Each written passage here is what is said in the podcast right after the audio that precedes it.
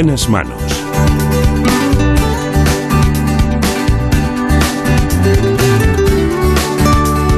El programa de salud de Onda Cero. Dirige y presenta el doctor Bartolomé Beltrán.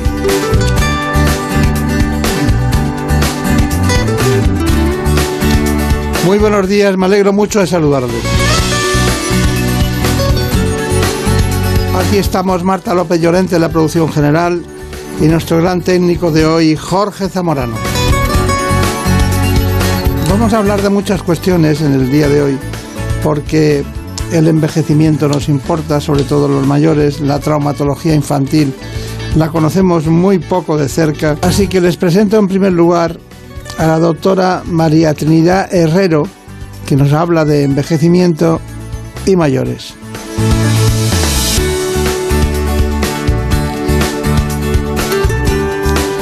¿Cómo podemos retrasar el envejecimiento del cuerpo y del cerebro? ¿Por qué se pierden los sentidos? ¿Cuál es el secreto de la longevidad? Pues para eso tenemos a la doctora Herrero Izquierdo. Ella nos lo cuenta, pero antes conozcan nuestro informe.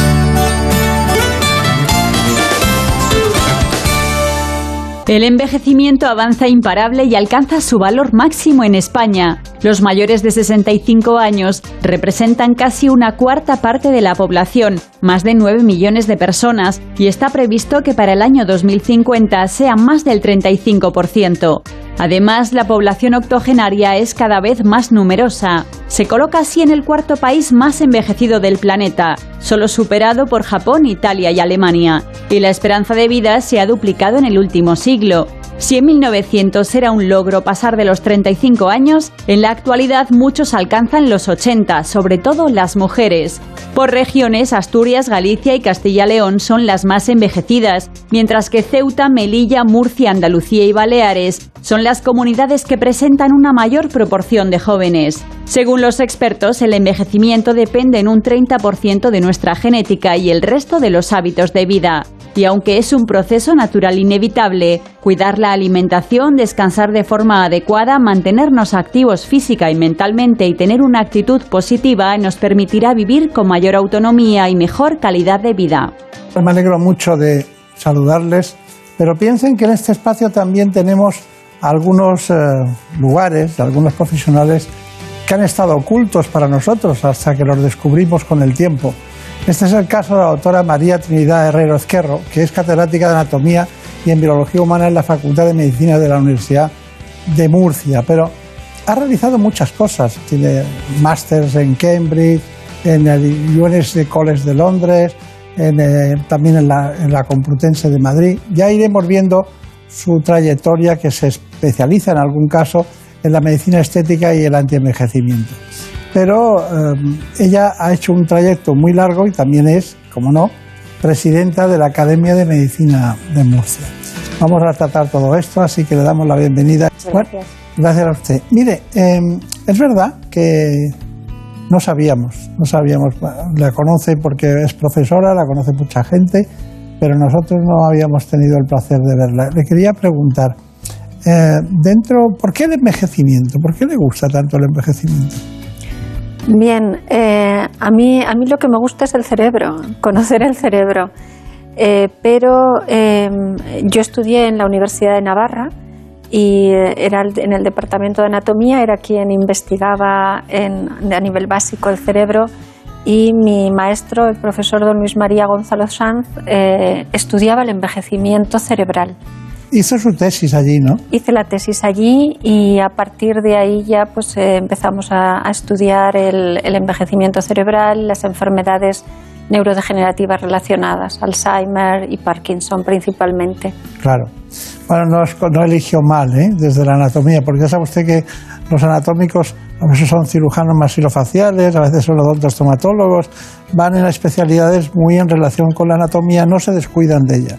Pero esta es la anatomía que usted ha elegido, el cerebro tiene muchas sustancias que, y muchos elementos que, que, lo alteran en todos los sentidos. Bueno, le quería preguntar primero, ¿la, ¿la feminización es un proceso del envejecimiento? O sea, vemos eh, mujeres solas, mujeres pobres, eh, mujeres con depresión. ¿Hay algo de eso?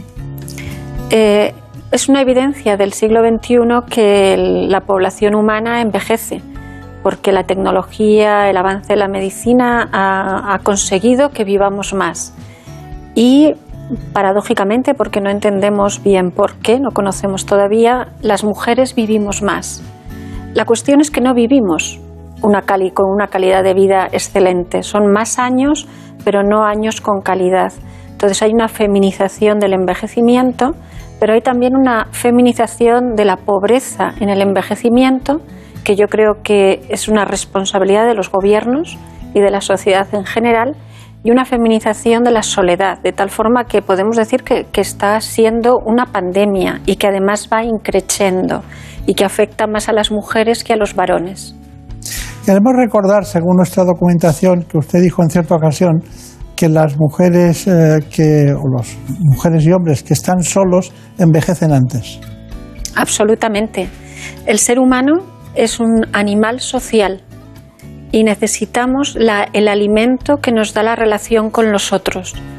Eh, hay otros animales que también son sociales, pero el ser humano ya lo dijo Aristóteles, que, esto no es algo nuevo. Entonces, esta alimentación que, que conseguimos de la relación con los otros, en la soledad no deseada, porque hay que distinguir soledad deseada y no deseada, se pierde y además es un círculo vicioso que hace que el cerebro envejezca más, deprisa. Y a la vez las personas se hacen sedentarias y también tienen multimorbilidad, eh, afectación de todo el organismo. Claro, claro. Bueno, tenemos datos que dicen que el envejecimiento empieza entre los 35 y 40 años. Eh, eh, la gente que tiene 35 o 40 años se siente absolutamente joven.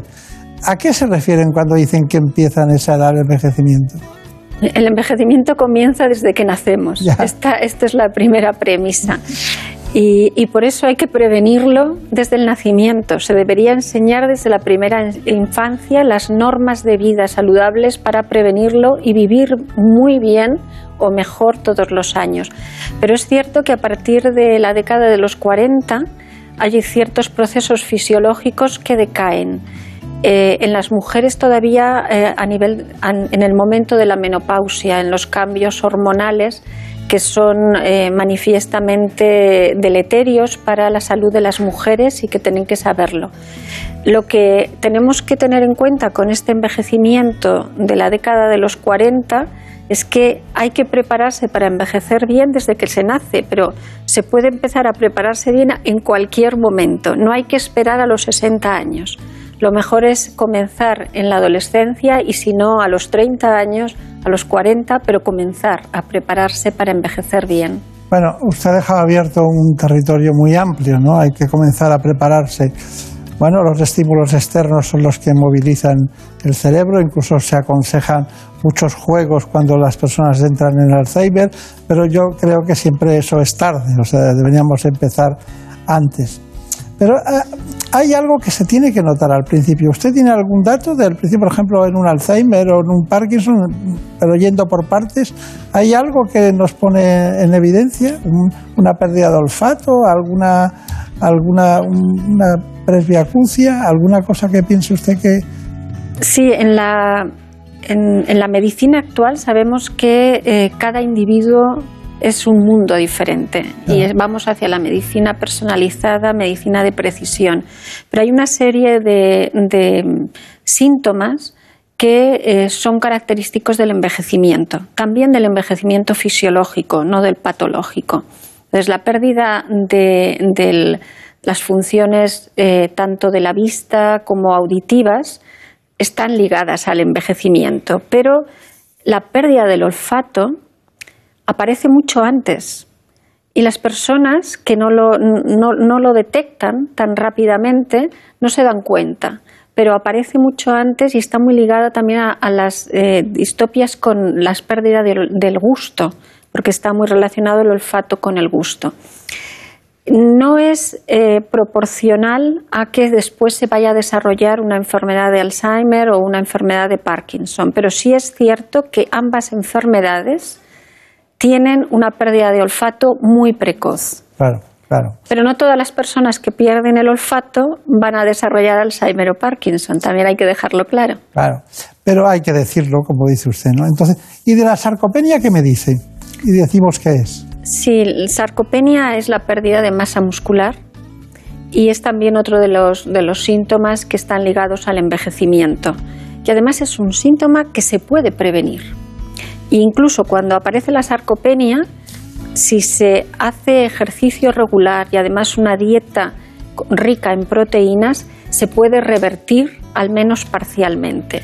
Entonces, la sarcopenia está increciendo, es una patología o parte de, un síndrome ligado al envejecimiento y que además va también en aumento en la sociedad actual, tanto en mujeres como en varones y tiene efectos mm, muy negativos para la vida, para la calidad de vida, porque puede desarrollar también la frecuencia de caídas. Entonces, ¿qué es lo que tienen que hacer las personas? Primero, tienen que tener una, un aumento del ejercicio previamente, es decir, hacer prevenir la sarcopenia y tener una reserva muscular suficiente para cuando aparece la pérdida de masa muscular que es asociada al envejecimiento. Si hacen una buena dieta proteica, que este es un problema de las personas mayores y además las que quieren hacer dieta, evitar las dietas que son ligadas a los hidratos de carbono. Las personas mayores necesitan dietas proteicas. Si normalmente una persona tiene que tomar 0,8 gramos por kilo de, de proteínas al día, una persona mayor tiene que tomar un gramo por kilo de proteínas al día. Entonces es muy importante porque el músculo es proteína y además hacer ejercicio. Y eso en cualquier momento de la vida y sobre todo si se tiene predisposición a la sarcopenia para evitar males mayores. Está bien, está bien. En ese sentido es muy interesante porque, claro, ellos han buscado elementos que dan como consecuencia del estímulo del frío, eh, transmiten eléctricamente sensaciones. ¿no? Que eso es muy, muy difícil, no han tenido que ir a, la biología más microscópica para hacerlo. ¿Qué me dice de la propiocepción y del concepto este? Pues eh, otro de los problemas del envejecimiento son las caídas. Las caídas están siendo un problema en las personas mayores y esto es, eh, puede tener es secundario a varios factores y uno de ellos son la pérdida de los propioceptores, de los receptores de la posición, que eh, afortunadamente el, comité del premio Nobel se le ha concedido a David Julius y a Arden Pataputian el, premio Nobel por haber descubierto el, funcionamiento y la biología molecular tanto de los receptores de tacto como incluso los propioceptores. Los propioceptores se pierden con la edad y por lo tanto el cerebro no capta cuál es la posición del cuerpo para contraer los músculos y evitar las caídas contra la gravedad.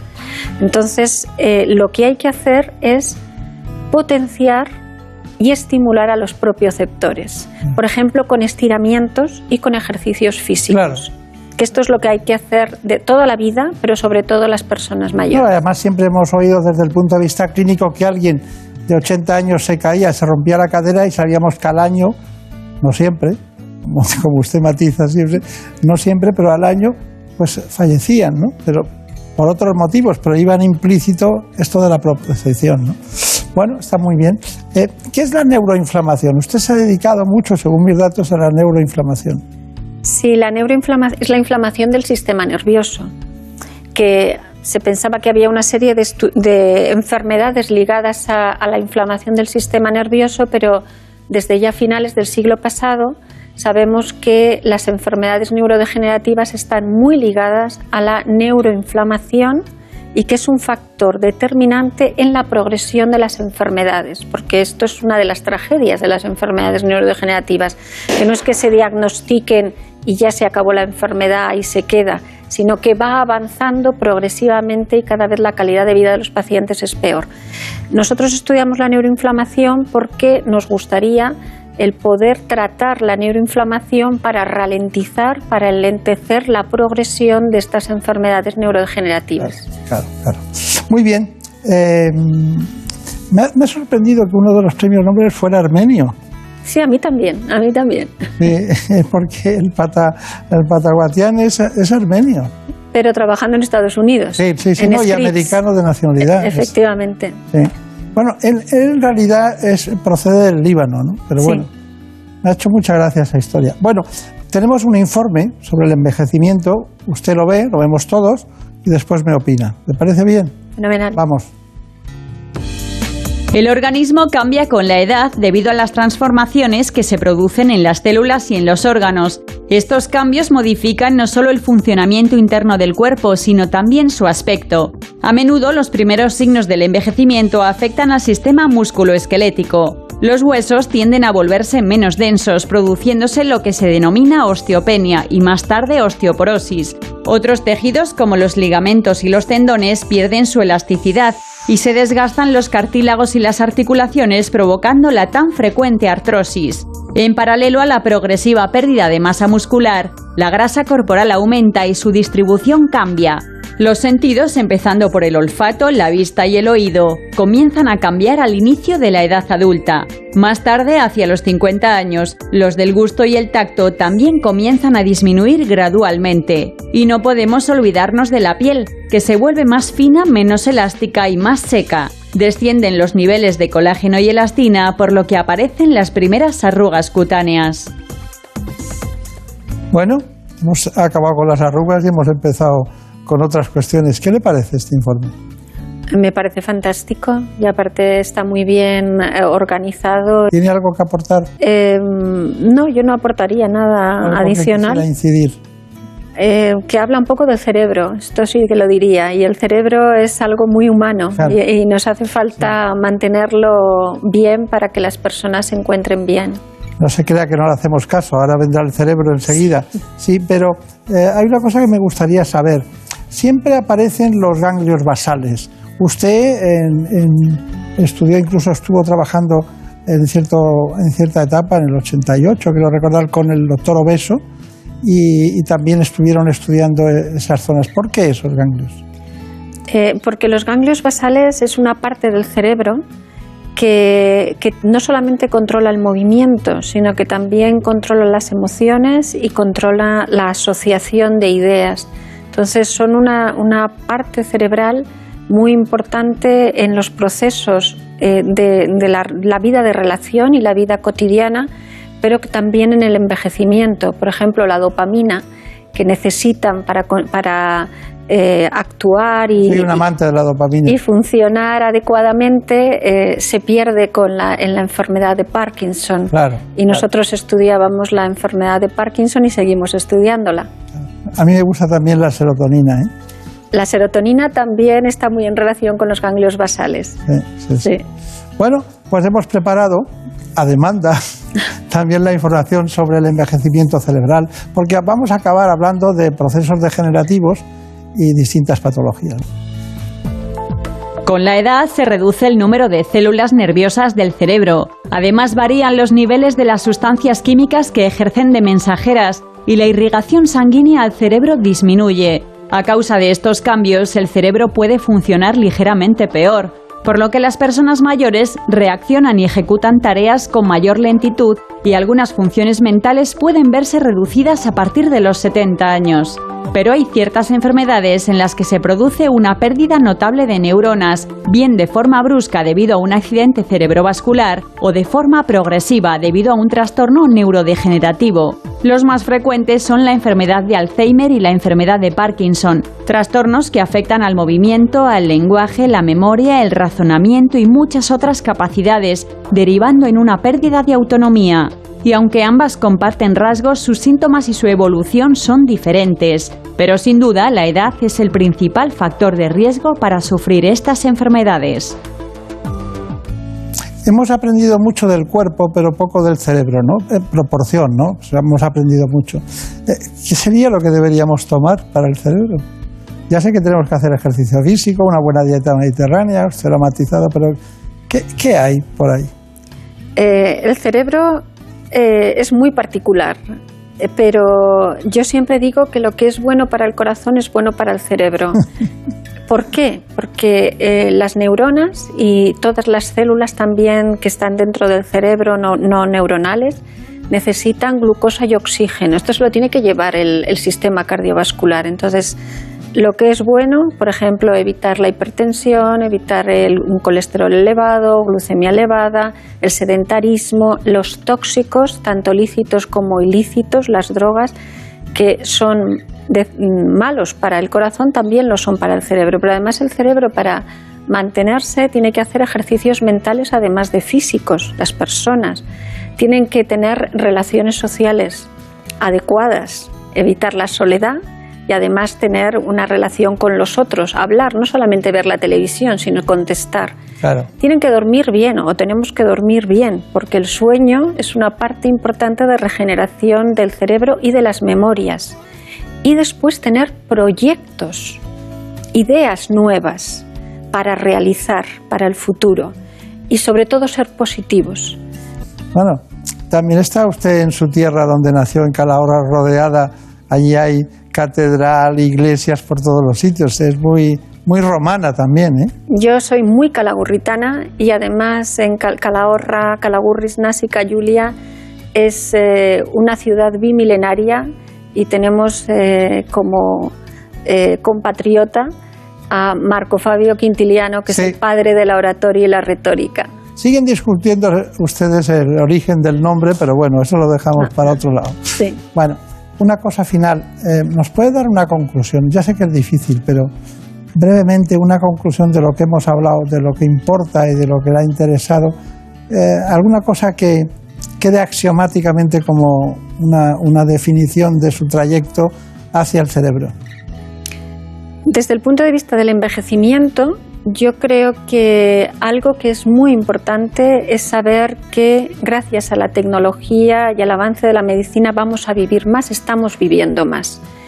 Y esos años no deben ser solamente números, tienen que ser años que se iban con calidad y por eso hay que prevenir, hay que conocer y hay que prevenir. Habría que educar desde la primera infancia, porque los hábitos hacen que después sean costumbres que se hacen de forma refleja y natural. Entonces, los 10 puntos que hemos dicho, tanto para el corazón como para el cerebro, habría que enseñarlos. Y si no se han aprendido, nunca es tarde para empezar a practicarlos, desde la, alimentación hasta el ejercicio físico y mental, las relaciones, y después ser positivos. Eh, yo creo que eh, ser positivo es una inversión segura es una inversión segura, no solamente para el cerebro, sino que se transmite a todo el organismo. Claro. Pero siempre, muchas veces el otro o la otra no te deja ser positivo, o la sociedad, o las circunstancias, la circunstancia, la famosa circunstancia, el hombre de sus circunstancias, ¿no? Pero ser positivo en, cuando la circunstancia está en contra es difícil. ¿eh? Eh, siguiendo a Ortega y Gasset del, yo, soy yo y mis circunstancias, él tiene una frase que yo desde los 10 años la tengo como, como, algo fijo. Es el arte de triunfar es el arte de saber empezar muchas veces. Puedes tener muchas dificultades, fracasos, pero si tienes un cerebro positivo, los superas. Y los fracasos son experiencias que te sirven para seguir adelante pero transmitir la positividad es absolutamente importante para vivir mucho mejor los años que se tengan que vivir. Pues perfecto. Nuestro equipo no envejece porque es muy joven y sigue siéndolo. Y tiene mucha versatilidad. He contado usted una cosa que tienen todos, todos los que están en el equipo, todos y todas, que es eh, la asociación del conocimiento y las emociones. Que, es un tema fundamental, usted lo ha matizado así. Sí, sí, sí. Bueno, que tenga mucha suerte, presidenta. Muchísimas gracias, igualmente, igualmente. Anatómica. Y, enhorabuena por este programa. Muchas gracias. Que, le, que le, he de decir que, que, yo era fans y soy fans, pero también mi madre era una gran fan. Gracias. Las madres no nos faltan. Sí, sí. Muchas gracias y mucha suerte. Igualmente. Gracias. En buenas manos el programa de salud de Onda Cero. Es lógico. Murprotec, empresa líder en la eliminación definitiva de las humedades, patrocina la salud en nuestros hogares. ¿Conoces la relación entre cuidar de tu hogar y cuidar de ti? En Murprotec sabemos que cuando eliminamos las humedades de forma definitiva de tu hogar estamos cuidando de ti y de tu familia. Una vivienda libre de humedades es sana y segura. Llámanos al 930 1130 o accede en murprotec.es. Cuidando de tu hogar, cuidamos de ti.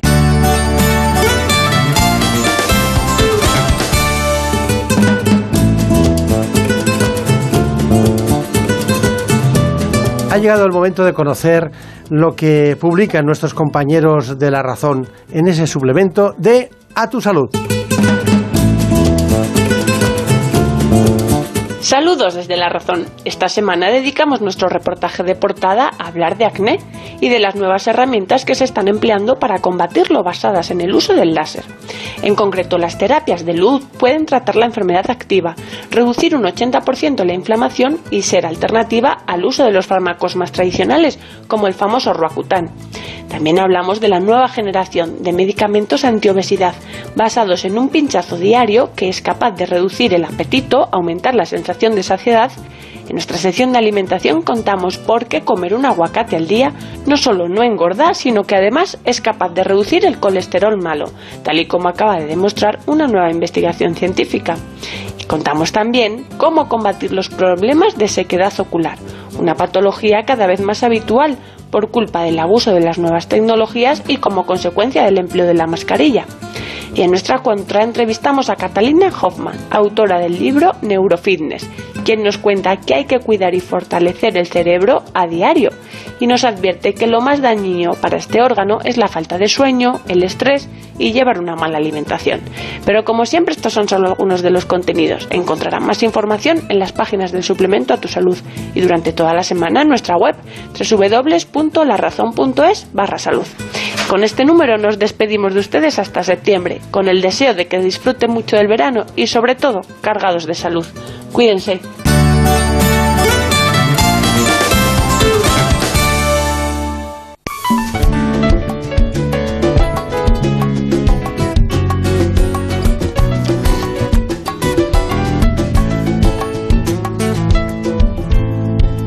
Me ha dicho la luna que tú no la miras cuando te persigue por la callejuela y que tú te paras en otra ventana y que entre sus hierros tú metes la cara. Me ha dicho la luna que ya no la Tenemos una gran oportunidad hoy con un traumatólogo del Hospital Universitario Niño Jesús de Madrid.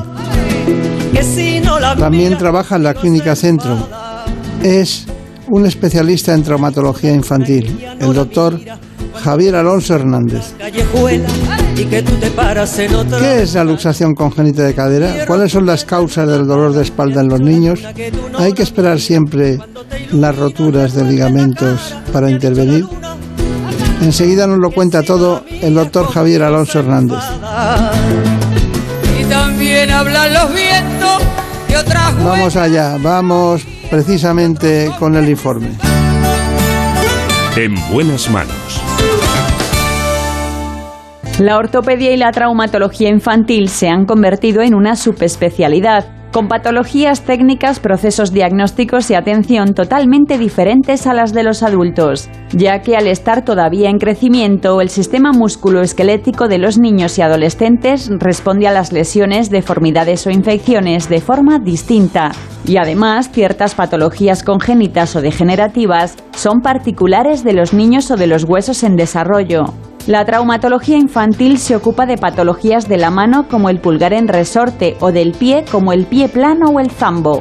Las luxaciones congénitas de cadera, la enfermedad de Pertes, problemas de la espalda como la escoliosis y la cifosis, de rodilla como el genuvalgo o el genuvaro o de crecimiento como la osteocondrosis y las dismetrías de extremidades, así como todo tipo de fracturas y lesiones ligamentarias. Las enfermedades y lesiones musculoesqueléticas en los más pequeños pueden tener consecuencias negativas a largo plazo en su actividad física y su calidad de vida. Pues aquí estamos todos. Bueno, me gustaría, Brenda, que nos dijeras eh, algunos datos personales y profesionales del doctor Alonso. Pues hoy está con nosotros en este espacio el doctor Javier Alonso Hernández, médico experto en traumatología y cirugía ortopédica, experto también eh, del Servicio de Ortopedia Infantil del Hospital Niño Jesús y jefe de la Unidad de Traumatología y Ortopedia Infantil en la Clínica Centro de Madrid. Bueno, pues eh, ya ve usted que El programa no es infantil de milagro hoy aquí, ¿eh? pero bueno. Dígame, esto es un tema que afecta a padres y a las madres, ¿no? que tienen que estar atentos a estas patologías, pero muchas veces eh, no tienen datos que queremos aportar en este espacio. Por ejemplo, eh, ¿cuáles son las alteraciones más frecuentes de la mano? Bueno, en la mano, las alteraciones más frecuentes, si hablamos de alteraciones congénitas, eh, pues serían sobre todo las polidactilias y las, y las sindactilias. Las polidactilias son niños que nacen con más de cinco dedos, eh, que a veces son vestigios, son, son eh, tratamientos muy sencillos y otras veces son dedos más, más estructurados que requieren cirugías más complejas. Y luego, dentro de las de otras patologías de la mano, pues lo que más vemos son patología traumática, fracturas, etcétera. Ya. Eh, cuando estamos hablando de, ese problema, eh, habrá un momento en que está indicado operar o no. ¿Cuándo, ¿cuándo es el momento? Bueno, las eh, malformaciones en la mano hay que operarlas cuando alteran la función. Entonces, mm, muchas alteraciones congénitas acaban en quirófano porque tanto una sindactilia, que sería la unión de dos o más dedos por membranas, como las polidactilias, generalmente alteran la, función y requieren tratamiento quirúrgico. No hay una fecha exacta ni precisa, ¿no? Como puede haber en el estrabismo o en temas de oftalmología, ¿no? Sí, eh, normalmente la, cirugía en estos niños se, se, suele hacer alrededor de un año de edad. Menos riesgos anestésicos, el niño empieza a partir de ese momento a concebir eh, lo que es su, su, cuerpo, digamos, y si se les opera a esa temprana edad, digamos que nunca van a echar de menos o, van a eh, esa estructura que, que sobraba o casi ni van a recordar que se les operó cuando eran pequeños. También depende de cada patología, lógicamente. ¿Se encuentra usted con muchas espinas bífidas? Eh, cada vez se ven menos, por suerte. Pero sí, alguna, alguna hay, sigue habiendo. ¿Y la enfermedad de Pertes? La enfermedad de Pertes es una enfermedad relativamente común.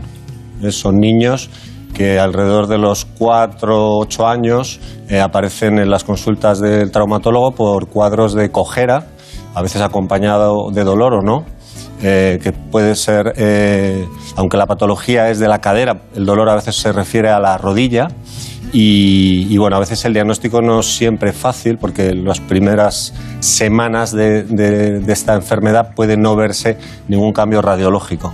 Por eso cuando vemos un niño con cojera eh, debemos vigilarle hasta la resolución completa de los síntomas. Está bien. Bueno, y cuando hablamos de patología de las rodillas en niños, ¿qué hacemos? ¿Utilizamos eh, elementos ortopédicos o cirugía?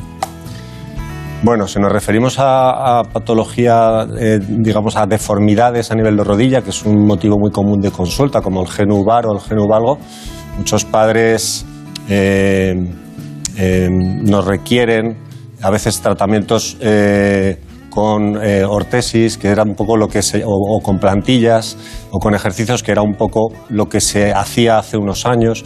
Hoy en día se ha visto que la mayor parte de estas deformidades corrigen espontáneamente con el crecimiento y tan solo eh, unos pocos de estos niños requieren tratamiento. El tratamiento generalmente va a ser un tratamiento quirúrgico. Hoy en día, si lo hacemos a una edad eh, temprana, eh, puede ser un tratamiento quirúrgico muy, sencillo, con, con, una especie de plaquitas que llamamos placas en ocho. Si el niño ya viene a una edad más madura o en adultos, ya hay que hacer un tratamiento con osteotomías. ¿Y la luxación congénita de cadera? ¿Cuándo se dan cuenta ustedes de que existe? La, luxación congénita de cadera eh, seguimos viéndola. Entonces, eh, eh, en algunos países de screening ya se hace la ecografía neonatal de caderas. En España no se hace de forma generalizada, pero sí que debemos pedirla en aquellos niños en los que existe algún dato en la exploración clínica en el que pensemos que la cadera eh, es inestable o también cuando hay unos factores de riesgo importantes, como puede ser eh, el que haya antecedentes familiares de luxación congénita de cadera, como puede ser que sea el primer hijo, que sea niña, que sea una cesárea. Todos esos factores de riesgo nos, hacen, nos deben hacer pensar que este niño tiene más riesgo de desarrollar esta patología y, y debemos indicar, aparte de una buena exploración, una ecografía de cadera. Claro Eso me temía, pero bueno, ¿qué, eh, ¿qué hacen ustedes? ¿Las dos caderas o una primero y una segunda? En el caso de que necesite una, una cirugía abierta, o lo que llamamos una reducción abierta de una luxación de cadera, generalmente hacemos la primera, la primera cadera, una, si, están, si están las dos luxadas, y al cabo de seis semanas, eh, que es cuando correspondería cambiar el yeso, hacemos la segunda.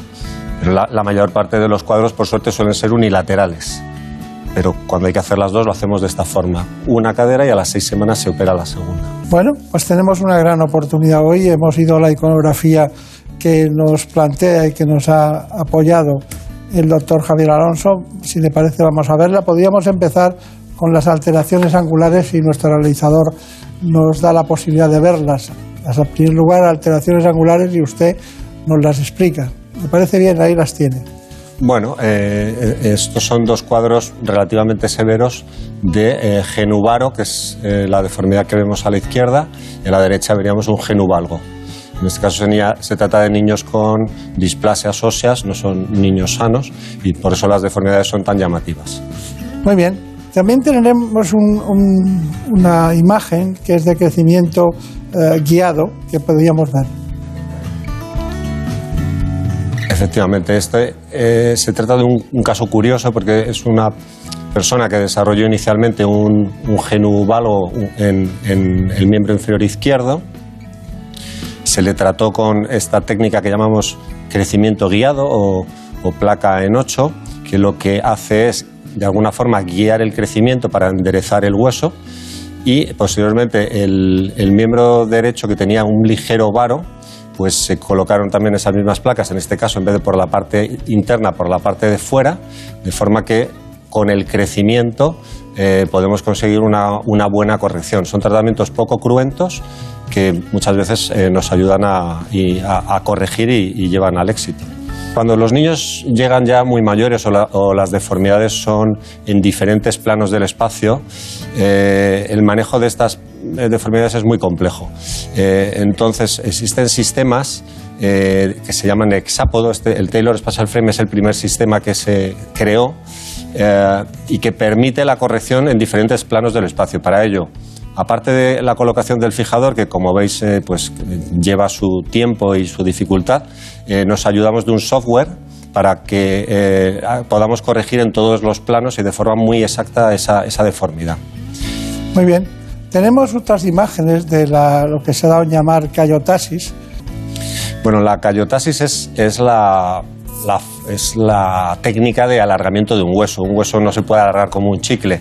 Para ello hay que crear un, hay que hacer una osteotomía y, a partir de ese callo, pues lo que podemos es colocando un elemento que distraiga y a la vez dé estabilidad al hueso eh, podemos conseguir eh, alargar los centímetros que queramos dentro de unos límites y a unas velocidades, eh, pues como puedes comprender, muy pequeñas, generalmente de un milímetro al día. Está bien, está bien. Bueno, también tenemos elongaciones tibiales y femorales. Sí, bueno, estos son ejemplos de, de niños que han sido alargados con estos fijadores y bueno, como veis eh, se pueden alargar hasta 8 o 10 centímetros cuando se requiere. ¿eh? La mayor parte de los alargamientos que hacemos no requiere tanta, tanta longitud. Pero, por ejemplo, en pacientes con acondroplasia, que lo que se intenta es ganar a la máxima talla, pues, pues antiguamente lo hacíamos con, con estos fijadores. Hoy en día eh, estamos utilizando otras técnicas. Y hay otra cuestión final ya para terminar su, esta iconografía, que es el alargamiento con clavo medular. Exacto. Eh, eh, desde hace aproximadamente seis años estamos trabajando con, en vez de con, fijadores, que como veis son muy aparatosos, van por fuera, con una especie de pines que atraviesan la piel, pues se ha simplificado y podemos poner un dispositivo magnético que va por dentro del hueso y que permite eh, el alargamiento del mismo. Entonces esto para el paciente supone un adelanto eh, muy importante, ayuda mucho en la fisioterapia, eh, no hay que hacer esas curas tan incómodas a diario de los pines y vamos, los pacientes han ganado mucho en calidad de vida con la utilización de estos, de estos dispositivos. Está bien. Bueno, un niño de repente, un niño se le ve, la abuela dice, niño cojea mucho, niño se tropieza mucho. ¿Qué hay detrás de eso? es una, es, es una pregunta muy común en nuestras consultas. Hay que distinguir cojera y tropiezos y caídas. A ver, eh, generalmente el niño que se tropieza con 3, 4 años eh, suele eh, ser un niño pues más distraído, un niño eh, menos cuidadoso, digamos, o, o- bueno, un niño de estos que, que, no tiene miedo a, nada. Eh, sin embargo, el niño, y generalmente no- son niños que con el paso del tiempo cada vez se van cayendo menos y el problema desaparece por sí solo, casi siempre. Sin embargo, cuando un niño viene cojeando, pues hay que, hay que discernir si el niño tiene una enfermedad importante detrás o no. Dependiendo de la edad, podemos sospechar desde un cuadro tan leve como una sinovitis transitoria de cadera, que es algo que igual que viene desaparece solo, o puede ser algo tan serio pues como una epifisiolisis femoral proximal en un adolescente, o incluso a veces puede ser un cuadro infeccioso tumoral. Claro. Bueno, eh, dicho todo esto, tenemos en relación con el ligamento cruzado anterior. Pues sí, volvemos a adentrarnos en el quirófano del doctor Alonso. Esta vez el paciente presentaba una lesión propia de la práctica deportiva, una rotura del ligamento cruzado anterior. Así lo resolvieron estos expertos cirujanos. Vamos a operar a continuación un niño de 11 años. Este niño tuvo un traumatismo jugando al fútbol y como consecuencia tiene una rotura del ligamento cruzado anterior y del menisco externo. Lo que vamos a hacer es una reconstrucción artroscópica de este ligamento. La técnica que vamos a utilizar es una técnica de reconstrucción transfisaria. Eh, vamos a utilizar dos tendones que cogemos del mismo muslo del niño y con ellos reconstruiremos el ligamento cruzado anterior que se ha roto. Pues vamos a empezar por la extracción de la, de la plastia. Vamos a sacar dos tendones de lo que se llama la pata de ganso. Con el dedo vamos a- abriendo el espacio que hay alrededor del tendón para que ahora cuando los traigamos no haya ningún, ningún problema. Aquí estamos empezando a hacer la artroscopia. Esto que, que estoy tocando ahí es el cruzado roto. Entonces ya vamos a empezar a limpiar.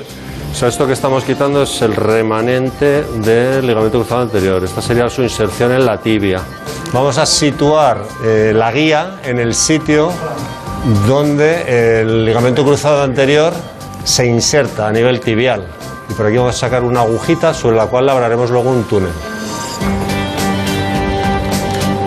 Perfecto, vale. Vamos a ver si vemos. Pues ahora tenemos que brocar dos túneles en el fémur, uno más finito que va a llegar a la segunda cortical, por donde vamos a pasar una especie de pastillita metálica que va a ser el tope femoral donde vamos a anclar el nuevo cruzado. Y luego haremos un túnel un pelín más cortito y más ancho, por donde va a pasar la plástea. Mira, esta- estamos en el túnel ¿eh? y ese túnel va a ir relleno con el tendón por dentro y de esa forma el hueso va a seguir creciendo sin problemas. Lo tenemos ya todo preparado, ya tenemos los túneles, pero ahora vamos a pasar la plástea por estos túneles y a fijarla en su sitio, ¿vale? Venga. Con las suturas. Sí, la vamos para arriba Ya para arriba. y lo vamos a ir viendo. Está la plaquita, hay que intentar alinearla con el túnel, pues es una placa estrecha. Y vamos a ir ascendiendo la plástea a su sitio. Pero tú sigue tirando, sigue tirando para que se tense.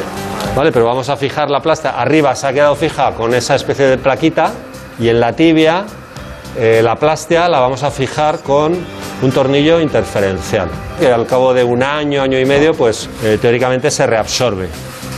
Vamos a echar un vistazo a ver cómo ha quedado la plástea y nada, cerramos y, y nos vamos.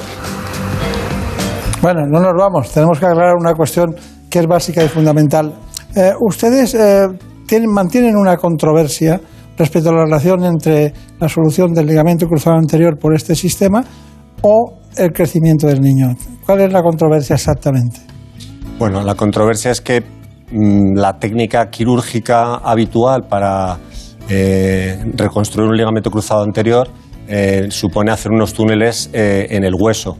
En los niños, estas zonas por donde van los túneles eh, atravesan las zonas de crecimiento. Entonces, eh, antiguamente se decía que era mejor demorar esta cirugía en los niños para no alterar el crecimiento de- de- estos huesos que es lo que se ha visto en diferentes trabajos ya desde hace más de 20 años, que los niños suelen ser niños muy deportistas y siguen, siguen eh, corriendo, siguen saltando y, lo que vemos es que los niños en los que se demora la cirugía eh, se daña más la rodilla de lo que teóricamente se puede dañar cuando hacemos la cirugía. Entonces, hoy en, hoy en día existen técnicas apropiadas para niños eh, que permiten no dañar el crecimiento y, estabilizar la rodilla con un nuevo ligamento cruzado anterior. Por tanto, eso que antes se decía, hoy en día se ha visto que es mejor eh, reparar cuanto antes, porque es mejor para la rodilla del niño y para el futuro de, esa rodilla. Doctor Javier Alonso, ¿cuál es su conclusión de este espacio? Bueno, podríamos eh, resumir algunas, algunos aspectos. Por ejemplo, hemos hablado de la cojera. Eh, yo creo que cuando hay un niño con cojera es bueno que sea valorado por un médico y si puede ser por un traumatólogo infantil, mejor. Eh, es importante que los padres sepan que en traumatología infantil hoy en día existen tratamientos preventivos de ciertas patologías y también tratamientos precoces, eh, que a veces con pequeñas cirugías se pueden evitar cirugías más serias o más importantes o secuelas en el futuro. Eh, para aquellos que quieren saber cosas sobre la cirugía de alargamiento óseo, comentarles que las técnicas que se utilizan hoy en día, eh, siendo difíciles, eh, pues son más cómodas para el paciente. Y otro de los temas que comentaría es eh, en respecto a la rotura del ligamento cruzado anterior en niños, recomendar a los padres que, los, que, que estos niños sean valorados por un especialista en traumatología infantil. Eso sería, está muy bien. Bueno, quiero que les dé recuerdo a Juan Cabello y también a Santiago Arauz se reconocía mucho ese quirófano, ¿no? Y la técnica es prácticamente la misma que en adultos, ¿no? Lo del ligamento cruzado. Es, es parecida, hay una serie de aspectos eh, que la diferencian. Por ejemplo, a la hora de hacer los túneles tienen que ser un poquito más verticales, eh, un poquito más estrechos, evitar que, eh, por ejemplo, la técnica con hueso HTH, que se llama para que no quede ningún elemento óseo ni extraño en las zonas de crecimiento. hay que tener una serie de cuidados para que esa fisis, que es una estructura delicada, no sufra ningún daño. Está muy bien. Bueno, pues recuerdos a los compañeros y muchísima suerte y espero que, que aquí, en este espacio, podamos tener alguna otra ocasión con una, con una técnica monográfica importante en los últimos avances de innovación que hacen ustedes en la Clínica Centro. Muchas gracias y hasta pronto. Muchas gracias.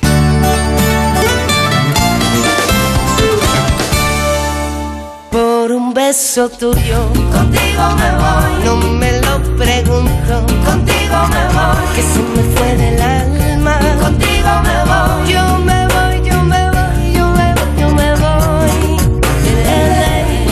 Lo de contigo me voy es mentira porque nunca se va conmigo.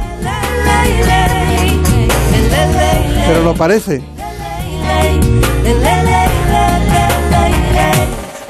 Espero que todos ustedes tengan con quien ir y compartir la vida. Este programa ha sido posible gracias a la producción de Marta López Llorente y a la inmensa trabajo y además eh, cualidades de Jorge Zamorano.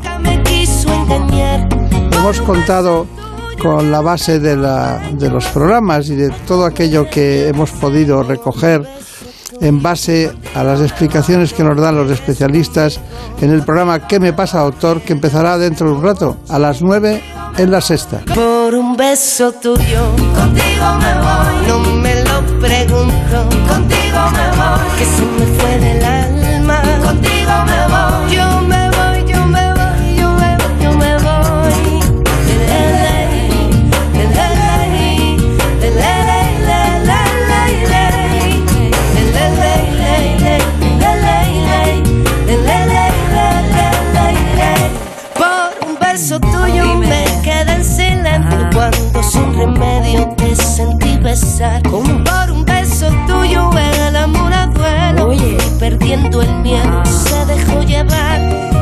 enreda el tiempo mojando los sueños y tu boca loca me quiso engañar. Por un beso tuyo ya no tengo dueño, acércate un poco, muéveme a besar. Por un beso tuyo, contigo me voy. No juegues conmigo, contigo me voy. Quédate esta noche, contigo me voy.